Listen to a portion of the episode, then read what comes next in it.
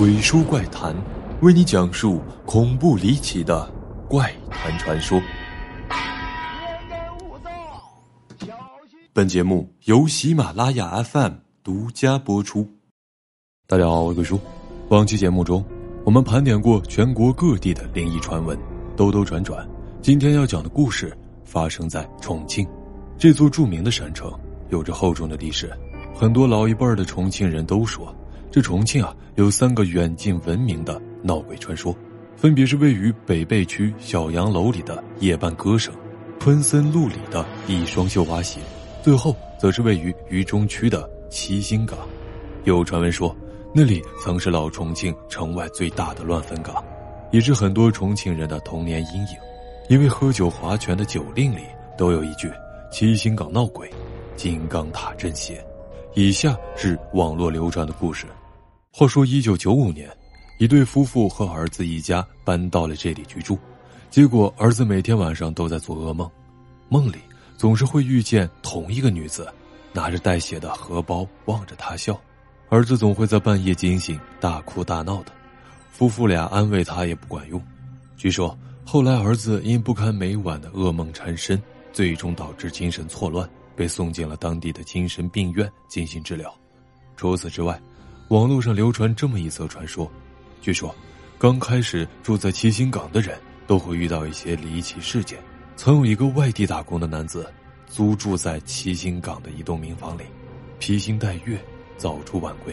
然而过了好久，邻居反应过来，一直没见着这人。最后，走廊上发出了阵阵恶臭之时，为时已晚，男子的尸体早已经高度腐烂。更为诡异的是。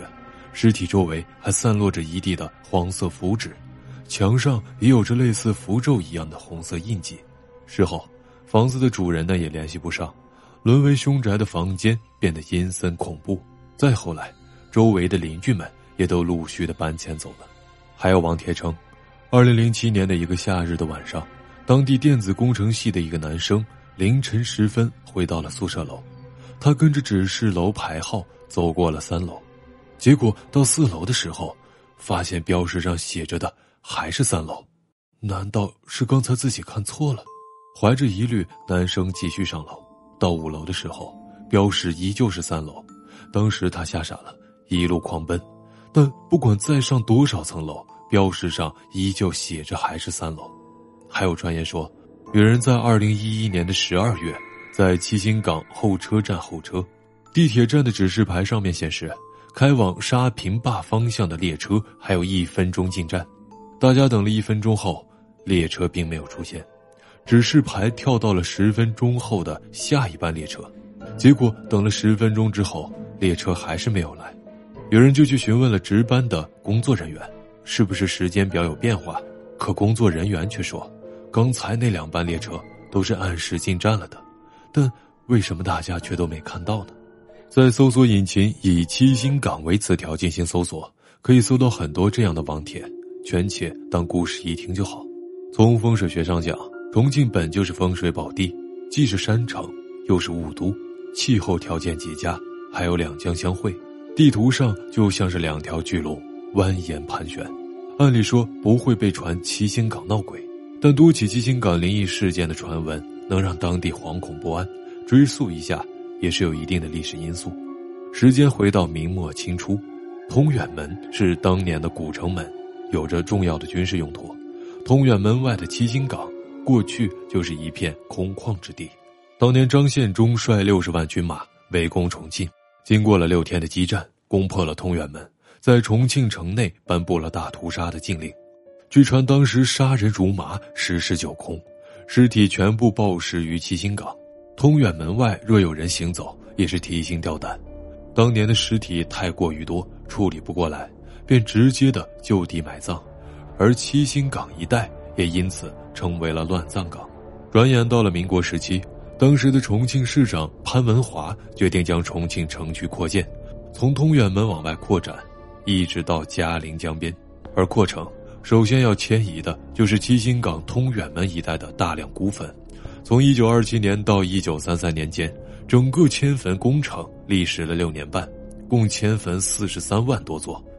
潘文华下令，有主坟自行迁移，给予适当的补偿；无主墓则挖出尸骨，异地埋葬。但这其中大部分是古代战争中被杀害的无主坟墓。施工的时候，大多数的尸骨被挖了出来。当时舆论盛传，修路挖坟破棺露骨，一时之间人心惶惶。上世纪七星岗闹鬼的传言，也就是从这里开始流传的。当地的一些老人们说，自己小时候总被母亲训斥，要信佛，要随身的携带平安符，否则就会不安全。赶夜路的人都要绕过通远门而行，就怕遇到不干净的东西。此后。藏族高僧诺那活佛途经此处，潘文华请求他施法消灾。于是，诺那活佛建议修建一座菩提金刚塔，让亡者得以超度，生者得以安宁。